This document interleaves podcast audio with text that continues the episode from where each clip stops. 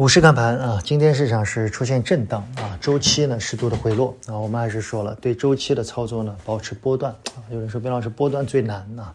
我想波段的操作的前提是没有巨大风险，其次呢是在没有巨大风险的过程里面，你知道它的持续性比较差，你理解这两点就可以了。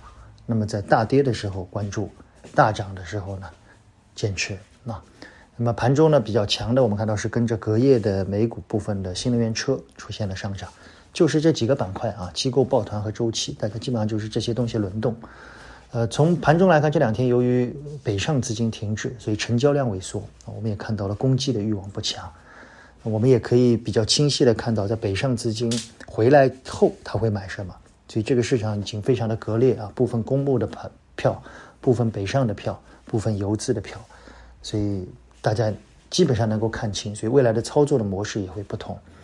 今天我在中午录的娓娓道来，我专门跟大家聊了这一次非常这个引起比较大的轩然大波的这个叶某的举报事件啊。我跟大家聊了从两千年到现在二十年的中国的庄家之路啊，我算是亲身经历者之一啊。呃，整个当年的德隆系我们都亲身参与看到啊之后。很多的庄家的事件到现在，我想这一次如果大家有兴趣，可以订阅去听一下哈。我对这二十年来的庄家的心路，我觉得还是蛮有趣的。很多讲到当年的事件，历历在目啊。很多当年的人事物啊，我觉得都其实这是中国证券市场的发展史。那么，我想最重要的是，我想在今天的订阅内容里面，我们跟大家聊了这对中国。